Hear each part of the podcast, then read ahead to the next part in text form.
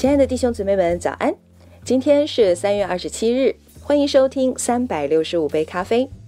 让我们今天继续来阅读第六章“毫无意义的工作”。那在昨天的内容当中，我们了解了在日光之下没有心事，人们靠着自己的努力，尽力的去工作，最终他们追求的是虚空。人们在靠着自己的时候，并没有理解到上帝是超越的。那在上一章的里面就讲到凯瑟琳这位姊妹，她在努力了那么的辛苦之后，埋头苦干之后，生命的虚空驱使她最终寻求并理解了上帝超越的独一性。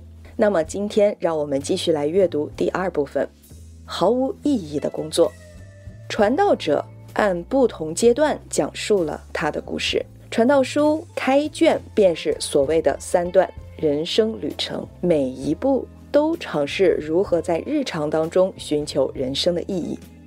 第一段呢是通过知识和智慧，第二段是通过追求欢愉而感到满足。传道者开始的第三段旅程是通过努力工作而驱走无意义感。在追求知识和愉悦之后，他试图通过实现具体的目标和取得财富与影响力来让人生有价值。但最后，他总结出，工作本身无法赋予人生的意义。因此，我恨无生命，因为在日光之下所发生的事都使我厌烦，一切都是虚空，都是捕风。这一句是记载在《传道书》二章十七节里的。传道者为何得出如此结论？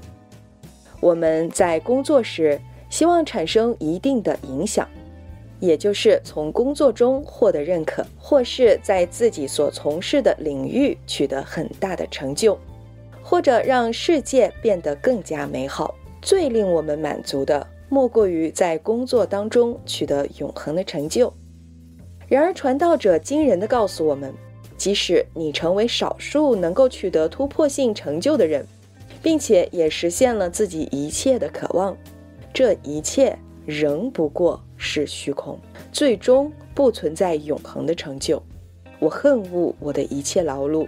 在《传道书》二章十八到二十节里面，作者这样说：“我恨恶我的一切劳碌，就是我在日光之下的劳碌。”因为我不得不把劳碌的成果留给后人，那人将来是智是愚，谁晓得呢？可是他竟要掌管一切我劳碌得来的，就是我在日光之下用智慧得来的，这又是虚空。